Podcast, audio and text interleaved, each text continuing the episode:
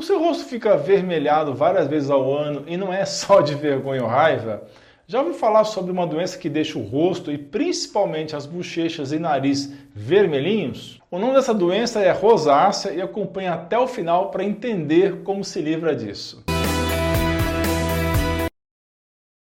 Pessoal, esse material foi feito com muito carinho pela doutora Ana Paula Rodrigues, que estudou a fundo esse assunto. Então, manda um comentário abaixo, incentivando que ela escreva mais roteiros para o canal, mesmo que ela não apareça tanto por aqui. Essa doença chamada rosácea é mais frequente nas jovens senhoras e nas de pele branquinha. Pode ser provocada por problemas hormonais e de tireoide e piora na menopausa.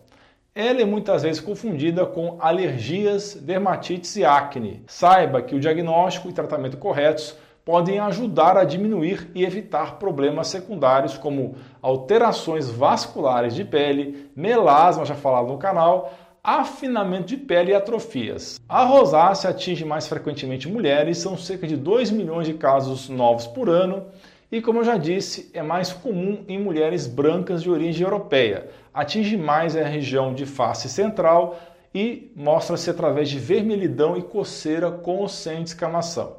Pode ocorrer vasinhos de olho seco, terçol, pústulas e no homem ocorre um nariz de ponta gordinha e irregular chamado rinofima. Um dos fatores que provoca é um ácaro que vive na pele chamado Demodex folliculum, que quando infectado por uma bactéria pode levar a inflamação e grande produção de sebo. Um dos gatilhos para isso acontecer é o estresse. Sim, novamente falando do estresse como sendo o vilão da história das doenças de pele. Lembremos do eixo intestino-cérebro que é valorizado tanto na medicina funcional como na medicina homotóxica. Podemos também falar do eixo intestino-cérebro-pele, ou seja, o que você pensa e come, seus conflitos, preocupações e problemas de sono, todos podem contribuir para o início e persistência da rosácea, como também do melasma, assunto de vídeo recente. Segue aí o link no card para quem perdeu. Então, o que fazer para evitar ou controlar os surtos de rosácea? A dica número 1 um é evitar a exposição prolongada a temperaturas quentes ou frias sem adequada proteção e hidratação da pele. A dica número 2 é manter os gatilhos afastados ou controlados, como bebida alcoólica, alimentos inflamatórios e ingestão de alimentos quentes. A dica número 3 é não usar produtos que irritem a pele, como buchas e esfoliantes. Existe relação da rosácea com outras doenças. Por exemplo, a rosácea pode se associar a dermatite seborreica Existe também relação da rosácea com a enxaqueca, assim como distúrbios gastrointestinais.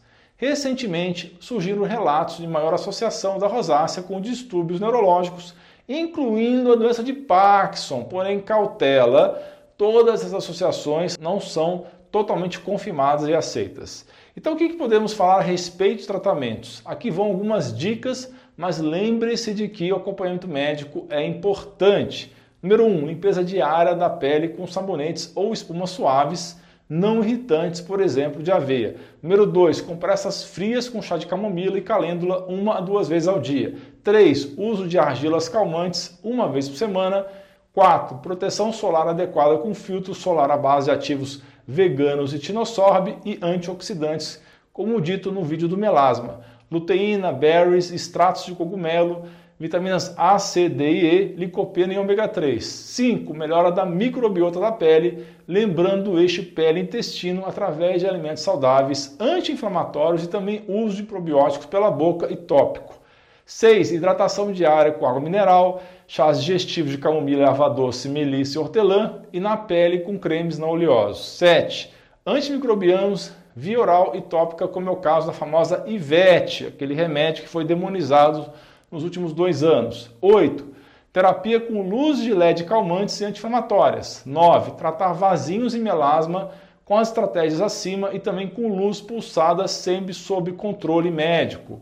E o principal nesse problema que aflige e envergonha muitas mulheres, que inclusive se escondem por trás de maquiagens, é o controle do estresse. É fundamental gerenciá-lo através de técnicas de relaxamento, meditação e mindfulness, e aí, achou que falei muita informação em pouco tempo? Ficou querendo saber mais detalhes? Se esse vídeo atingir 10 mil visualizações no primeiro mês de exibição e pelo menos 100 comentários, eu me comprometo a fazer uma série de vídeos sobre esse assunto. Por favor, ajude esse canal que está sofrendo um boicote. Ajude esse conteúdo a atingir mais pessoas. Divulgue nos seus grupos de WhatsApp, assine o canal, ative o sininho de notificações. Você é fera, um grande abraço e um beijo no seu coração.